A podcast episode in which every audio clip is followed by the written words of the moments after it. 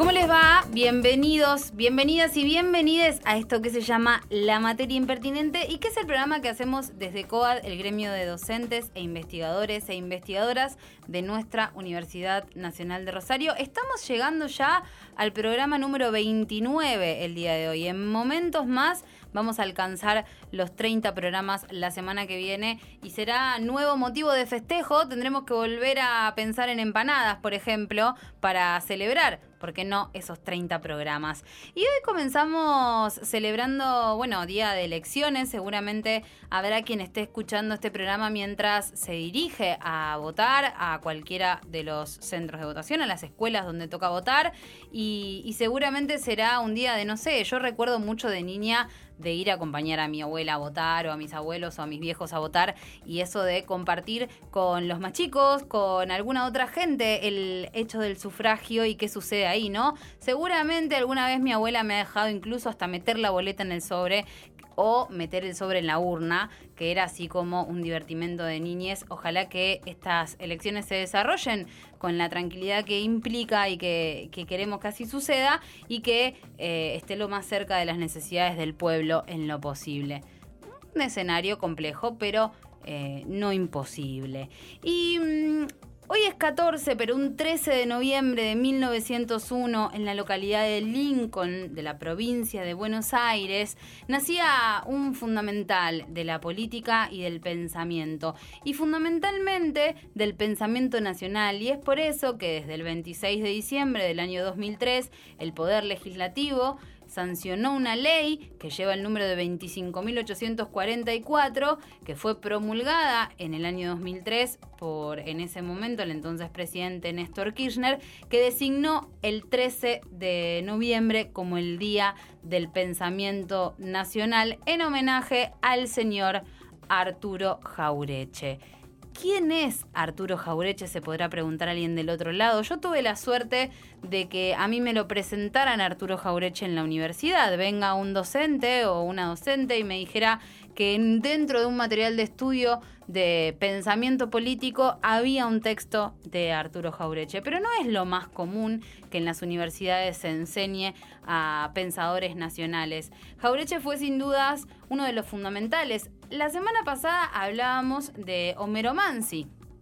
Homero Mansi y Arturo Jaureche compartieron un largo trecho juntos, ¿no? Fueron parte fundamental de Forja en su momento, junto a otros más. Estamos hablando del radicalismo del año 1920, aproximadamente 2021. Se encuentran Jaureche y Mansi en los años 20 en la Facultad de Derecho eh, y se encuentran también empezando a pensar la realidad argentina, ¿no? Cuando también el país empieza a ensalzar eh, en la guerra mundial, ellos dicen, mira, nosotros tenemos que poder, no creo que hayan hablado en inclusivo, ahora que lo pienso, ¿no? Probablemente todo haya sido en el masculino, ¿no? Pero nosotros tenemos que poder pensar en lo que está pasando en este, en este tiempo, en este lugar, un poco con, con, esa intención nace esta forja que mm, era algo así como una parte disidente del radicalismo en ese momento, entendiendo que no se estaba haciendo mucho caso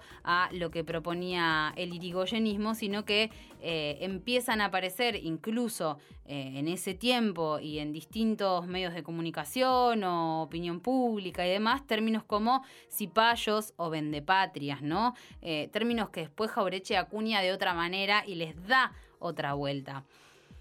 Golpe al gobierno de Raúl Castillo, comienza el acercamiento de Forja y de Jaureche fundamentalmente a la figura de Juan Domingo Perón. Cuando Perón lo detienen en 1945, Jaureche participa activamente en la organización de la huelga programada para el 18 de octubre de 1945 que se comienza 48 horas antes y que da inicio a uno de los hechos culturales y políticos más importantes del movimiento trabajador, eh, lo miremos desde donde lo miremos, que tiene que ver con el 17 de octubre de 1945. Forja se disuelve, en ese momento ya no había forma de sostener desde el radicalismo una idea cercana a Perón y se suma ese equipo al peronismo.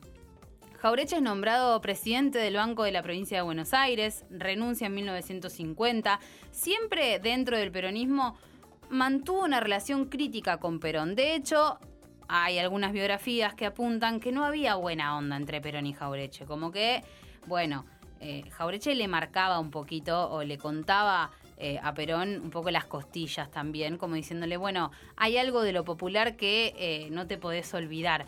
Un poquito ese fue el lugar de Jaureche ahí y de criticar fundamentalmente a una forma del pensamiento nacional que era bastante antipopular. Ahora vamos a entrar un poquito en eso. Siguiendo con los datos más cronológicos, en 1955 se opone eh, fuertemente a la revolución fusiladora, edita la revista 45 que rápidamente es censurada, publica en ese año, en, esos años el informe Presbich, Retorno al coloniaje, eh, Presbich era el asesor económico de la Revolución Fusiladora, luego Los Profetas del Odio, donde estudia la reacción intelectual ante el surgimiento de los movimientos del movimiento popular peronista, siempre basado en generar una forma de un pensamiento propio, ¿no? De un pensamiento generado en ese tiempo y en ese contexto.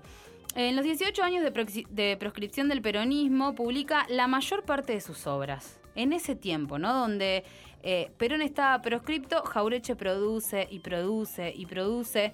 Eh, en la década del 60 publica El medio pelo en la sociedad argentina y el Manual de Sonceras Argentinas, que son tal vez los dos libros ícono de don Arturo Jaureche. Las sonceras tenía que ver con mitos dirigidos a impedir que los argentinos y las argentinas creamos en la potencia de la nación, ¿no? Hay algunos mitos que tienen que ver con la escolaridad de los niños, de las niñas, hay otros que tienen que ver con la pena de muerte, hay otros que tienen que ver con la Federación Agraria. Bueno, están en internet las onceras argentinas si las quieren ver. Eh, la verdad que están buenas. Arranca en Civilización o Barbarie y criticando la figura fundamentalmente de Domingo Faustino Sarmiento desde esa perspectiva de las onceras. Fue algo así como un libro esencial de, y podemos llamarlo de esta manera, la peronización de los sectores medios durante la década del 60 y los principios del 70, ¿no? Eh, un poco Jaureche fue la teoría de un movimiento popular. Algunos datos así medio de color. Ah, antes de eso, definir el medio pelo, ¿no? Porque es otro de los libros fundamentales de don Arturo Jaureche, el medio pelo en la sociedad argentina, y es un concepto que nos sirve hasta el día de hoy, ¿no? ¿Qué es pensar el medio pelo? En principio es decir que un individuo o incluso un grupo de individuos es un medio pelo implica señalar una posición equívoca en la sociedad, o sea, hay algo que está errado ahí. La situación forzada de quien trata de aparentar un estatus incluso superior al que en realidad posee. Dicho mal y pronto es cagar más alto de lo que te da la cola, ¿no? Por no decir todas las malas palabras juntas. Eh, medio pelo es el sector que dentro de la sociedad construye su estatus sobre una ficción en la que las pautas vigentes son las que corresponden a una situación superior a la suya, que es la que quiere simular. Es decir, fundamentalmente aquellas clases bajas, populares, medias, que lo que hacían todo el tiempo era imitar o querer parecerse a las clases superiores. Es como cuando en este tiempo hablamos de eh, las clases populares votando a la derecha, que lo único que va a hacer es generarle más problemas. Bueno, eso más o menos también podría entrar dentro del medio pelo argentino. Algunos otros datos. En 16 de junio de 1971 se bate a duelo, porque era duelista Jaureche. Se bate a duelo con el general Colombo del gobierno de facto de Lanuse. Eh, y quien dicen que es testigo, pero vieron cómo es la cosa, es Horacio Berbinsky, que es testigo de este duelo en el cual ambos duelistas permanecieron ilesos. En 1973, Jaureche es nombrado director de Eudeva eh, en el gobierno de Cámpora. Muere el 25 de mayo del año 1974. Eh, con muchos conflictos alrededor y muchos dolores de cabeza que todo eso le generaba dentro de lo que sucedía con el peronismo y su entorno. Em, Arturo Jaureche, un fundamental para pensar la política, un necesario, y esto decía cuando en una entrevista le preguntaban respecto de lo que pasaba en las universidades. Usted ha dicho, teniendo en cuenta que la universidad ha entrado en una etapa revolucionaria después del 25 de mayo. Usted puede adelantar nombres, por ejemplo, qué autores le gustaría ver reflejados en las páginas de Weber ha de primar el criterio de difundir los autores argentinos y dentro de ellos los autores argentinos que sean creadores de una mentalidad nacional y no simples epígonos de otros, reflejos, como ha sido en gran parte la cultura colonialista. Era la descolonialización en su conjunto, toda junta para Jaureche. Entonces, por eso planteaba de alguna manera esto de que era muy necesario y sigue siendo necesario que nuestras universidades incorporen en sus currículas el pensamiento nacional, a los autores nacionales. Hay muchos. Eh, digo, ¿por qué no un Atahualpa Yupanqui no puede estar dentro de la formación de un estudiante de letras, por ejemplo? O ¿por qué no una Marielena Walsh no puede estar dentro de la formación de un estudiante de letras, como si un Jaureche dentro de la formación de un estudiante de ciencia política o de comunicación social? Son preguntas que nos seguimos haciendo hasta el momento.